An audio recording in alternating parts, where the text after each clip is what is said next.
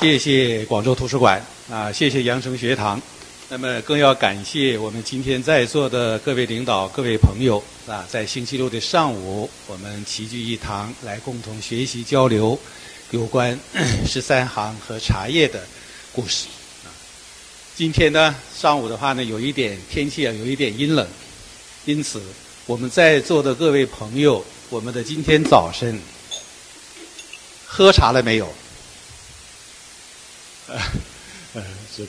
是啊，在特别是在一个阴冷的早晨，那么一杯啊香甜的热茶，会开开始我们啊今天的啊周六的美好的开始啊，我们大家都很熟悉的开门七件事：柴米油盐酱醋茶啊，伴随着我们每个人的生活。那么茶叶呀，我们对我们都啊每个人的生活都啊密切相关，非常熟悉了。那么我也想请教在座的各位朋友们，正因为茶叶在我们的中国社会啊有着非常重要的作用，在我们每个人的生活息息相关。中国的茶都，茶的中心啊，应该是哪里呢？按照我们大家的各位朋友的印象，嗯，哪里？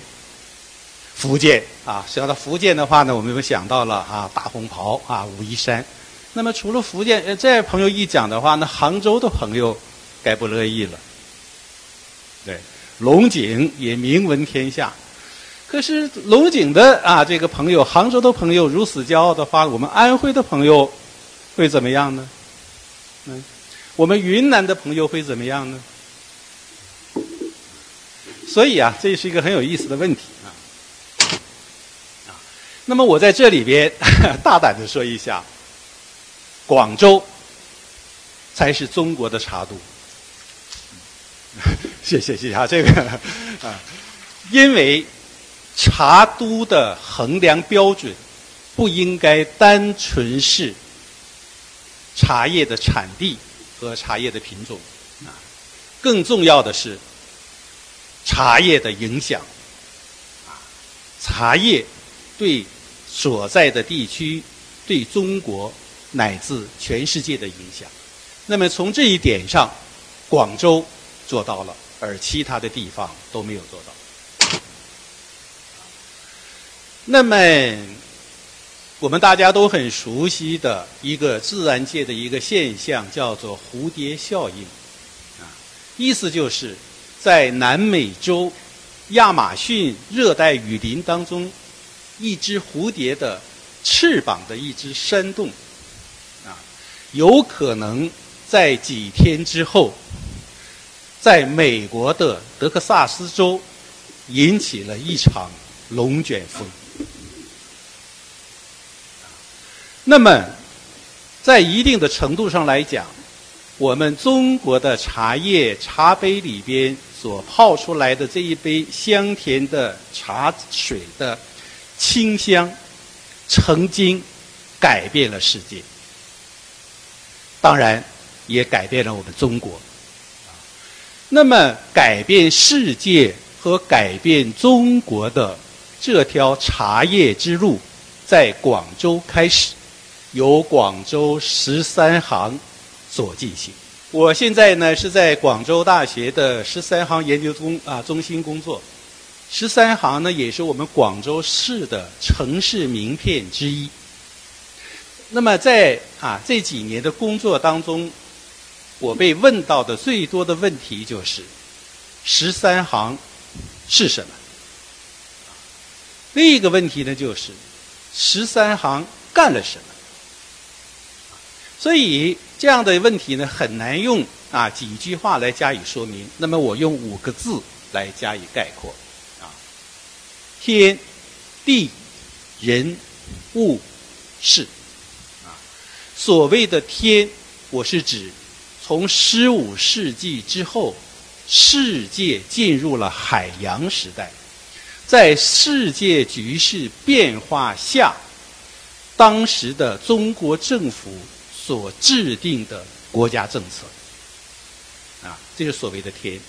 因为十五世纪海洋时代开启之后，改变了以往每个国家在独立进行的这样的历史进程。无论是哥伦布还是麦哲伦，他们当时的一个最重要的目标，就是要通过地理发大发现去发现富饶的东方以及富饶的中国。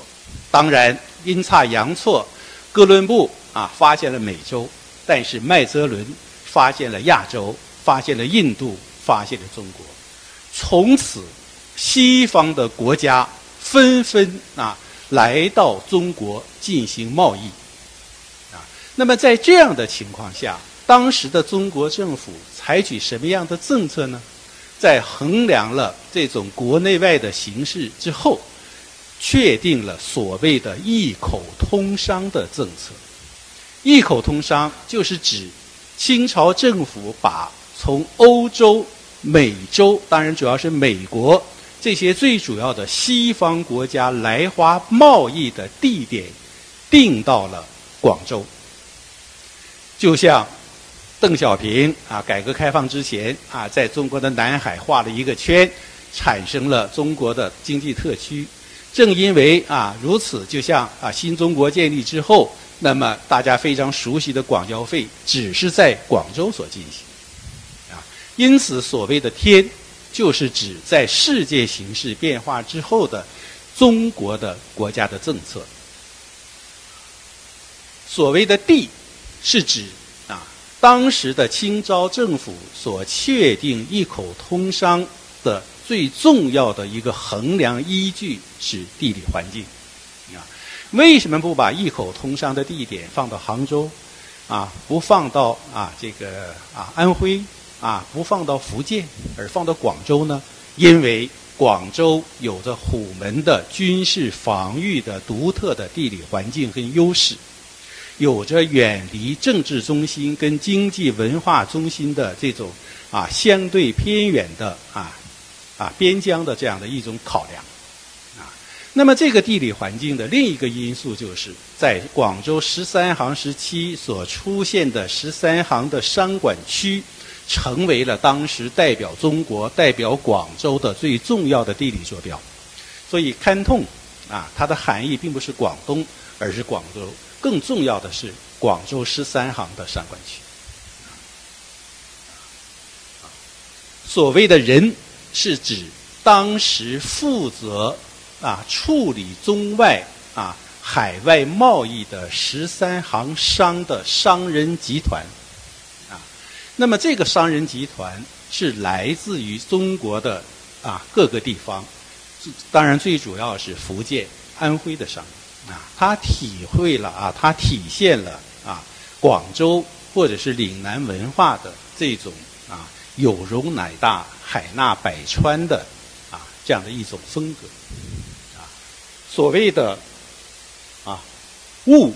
就是。指当时的十三行商代表当时的中国政府跟西方国家所进行的内容非常丰富的贸易，我们后面要讲到的茶叶是其中的一种，啊，还有一个就是所谓的市，在十三行啊所存在的大约百年的时间里边，在广州发生了一系列的啊大大小小的啊事件，啊小到。在我们的珠江河畔，曾经产生过中国的最早的广场舞，大到改变中国、震惊世界的鸦片战争。啊，所以啊，十三行它不是一个简单的人，啊，也不是一个简单的事，它是一个中国跟世界历史交融的一个长期的发展过程。它是经政治、经济、军事、文化、广州的城市发展相互影响的一个系列的一个产物，啊，当然在这里边最重要的仍然还是茶叶，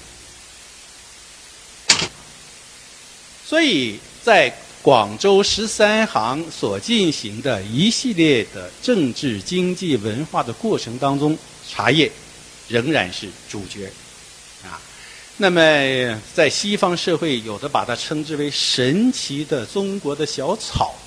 因为他刚看到这样的一个小小的这一个一个茶叶啊，就认为是肯定是一个草。但是当他后来考察了中国的产地之后啊，发现原来是在茶树上长，后来又被把称之为神奇的中国的树叶啊。那么在啊。从十六世纪一直到十九世纪，长达将近三百年的时间里面，中国的茶叶成为西方社会的新的上帝，啊，绿色的黄金。为什么会这样？啊，一个如此简单的茶叶有这么大的魔力吗？那么大家应该知道，一直到十九世纪的末期。啊，也就是一直到了一八六零年之前，世界的其他的地区都不出产茶叶。啊，当然会出现很少量的茶树，但是没有形成规模。啊，所以全世界的中国成为最重要的茶叶的产地，而且形成了非常丰富的茶文化。那么我参加过很多次哈，各地的有关茶叶的研讨会都在争啊，中国的茶叶最早产生什么时候？有人说神农啊尝百草过程当中包括茶叶，有人考证啊，这个在云南发现了啊八千年这个树林的最老的茶树等等啊。当然我们这些我们就啊不去过多的去论述啊，但是中国的非常丰富的茶叶的产地、茶叶的品种、茶叶的文化。那么，在十九世纪末期之前是独领世界的，啊，但是在十九世纪之前，中国的茶文化仍然在主要是在亚洲地区流传，比如说日本，比如说朝鲜，比如说越南，啊，那么中国的茶叶流传到西方、欧洲、美洲，那么还要得益于葡萄牙，因为。葡萄牙啊，成为世界上最早的航海大国之后，啊，发现了这个通往亚洲、来到中国的航线，最早来到澳门，啊，到了澳门之后，跟广州产生了密切的联系，啊，接触到了中国的茶叶，啊，因此荷兰，啊，包括后来啊葡萄牙，啊，包括后来的荷兰，啊。是最早接触到并且把中国的茶叶啊传入到欧洲的国家，但是在最早传入欧洲的阶段，茶叶由于它的稀少，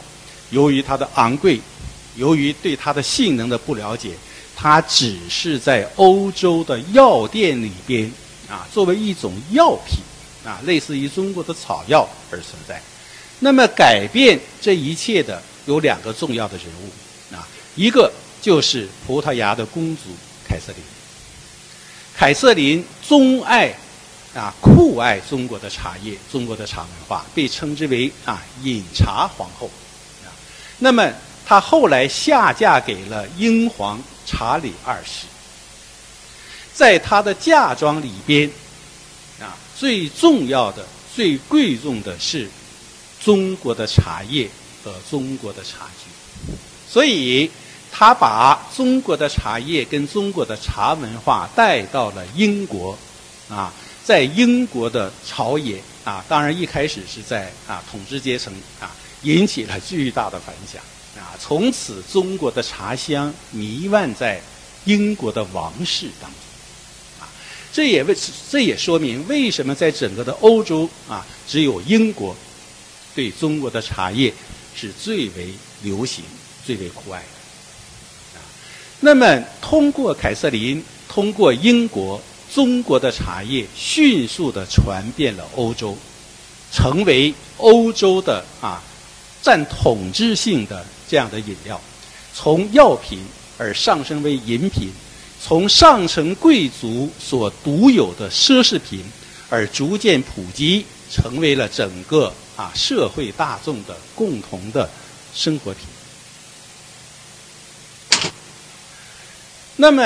啊，当时通过广州，通过十三行而运送到、销售到欧洲的茶叶，它究竟产生了什么样的重要影响呢？我觉得，第一点，中国的茶叶为人类提供了一个最经济的、最文明的、最科学的、最健康的饮料。在啊人类的生存发展当中，什么最重要呢？我们的孔老夫子曾经说过一句话：“食色，性也。”啊，当然，我们先抛去人类繁衍的这一个阶段，但是在“食”这个字上，我觉得应该给它展示为啊，延伸为两个字：饮食。因为光吃不喝是不行的，饮食是我们这人类的最基本的生存的需要。那么，在茶叶或者是饮料产生之前，我们是最需要的是水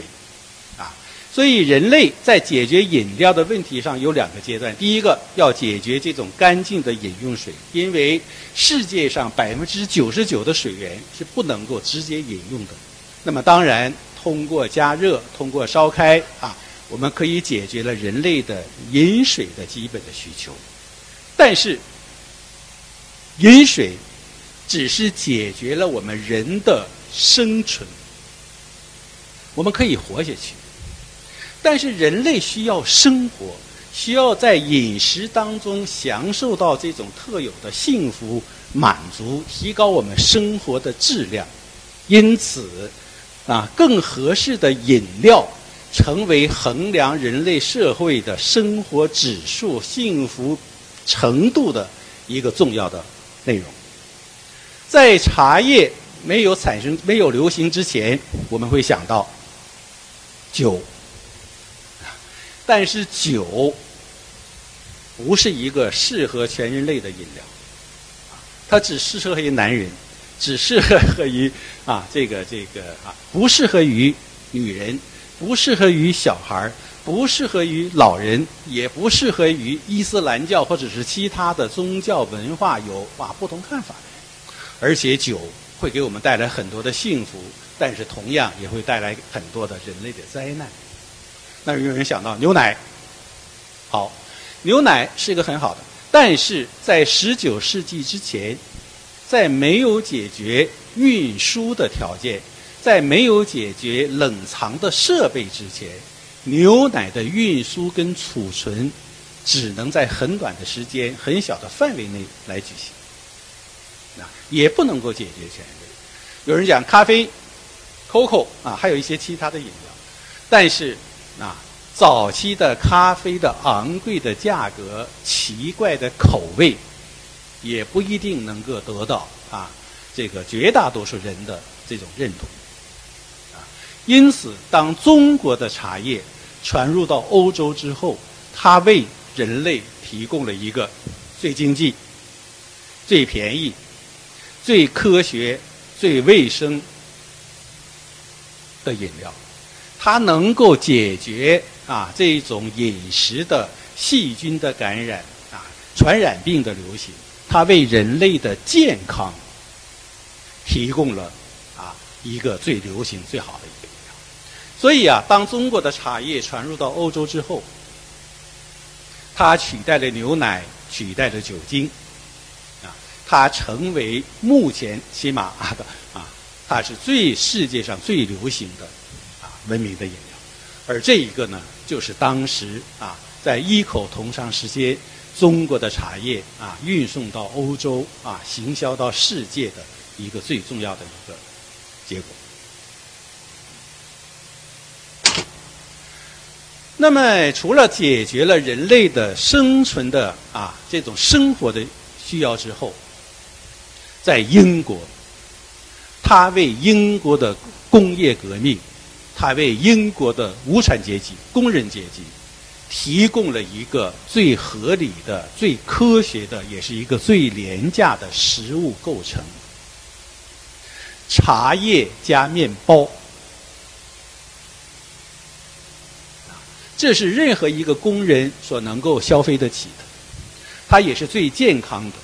啊，如果要是喝酒的话，那么他需要的啊，这个劳动工作啊达不到。啊，因此。资英国啊，在它的工业革命啊，它的这个到世界地啊，日不落帝国其中的一个相当重要的原因就是茶叶。英国的工业革命啊，国力强盛之后，那么啊，日不落帝国东征西讨，所以当英国的士兵们在最任何一种严酷的环境之下，能够喝上一杯热腾腾的茶叶茶水之后，会高喊着“女皇陛下万岁”而冲锋陷阵。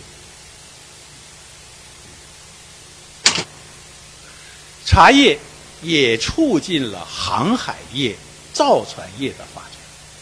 因为当时的西方的商船们万里迢迢来到中国，来到广州的最重要的目的就是茶叶，因为其他地方都不产茶。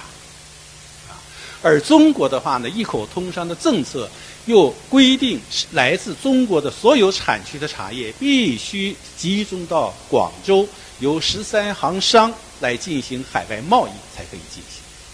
那么，在十九世纪晚期之前，当时我们还处在帆船业的时代，也就是还没有产生蒸汽机，没有产生动力。帆船、商船是需要啊自然的季风来往航行的，而欧洲单程航行到广州的时间是多久呢？半年。如果要是美国，那就更长。啊而且它一年只有一个来回，也就是它啊，在贸易季节啊，趁趁着啊这个啊西南季风乘风而来，啊，在这个大概九十月份到达广州，到了广州之后进行贸易买茶买其他的货品，等到第二年的一月二月啊，这个东南季风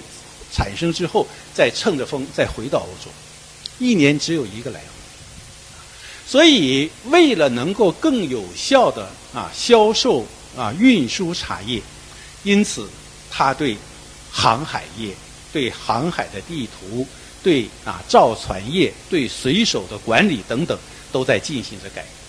因为后来会产生商业竞争，哪一艘商船最快能够带着中国的茶叶回到国家、回到港口，他就会赚上最多的钱。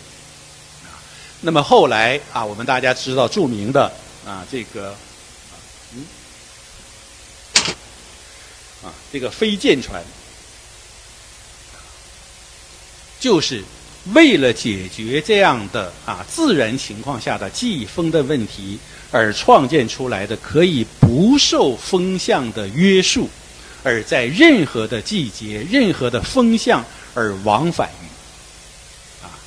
这个。广州跟啊他们各自的国家，所以啊，伴随着茶叶贸易，对航海业、对造船业以及相关的科学技术都产生了非常重要的影响。还有，它对整个的世界的经济格局、贸易模式啊，都产生了影响。因为所有的西方国家来到广州来进行茶叶的贸易，但是他们。带来的这种西方国家的商品啊，像是呢绒啊，像是这种啊一些金属的用品啊，甚至像是钢琴等等一些高档的这种这种消费品，在中国的市场极小啊，因为中国还是一个自给自足而且非常富饶富强的一个国家，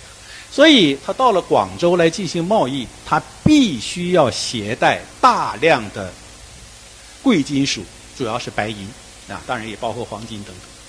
那么，通过什么样的渠道来获得这样的白银呢？他们只好再通过世界的其他地区的贸易啊，甚至产生了非常啊罪恶的黑奴贸易，在黑奴贸易的基础之上获得白银，获得美洲的白银啊，然后再把这些贵金属运到随船运到广州进行贸易。那么这些呢，都是啊，这个茶叶的贸易所引起来的一些间接的一些啊。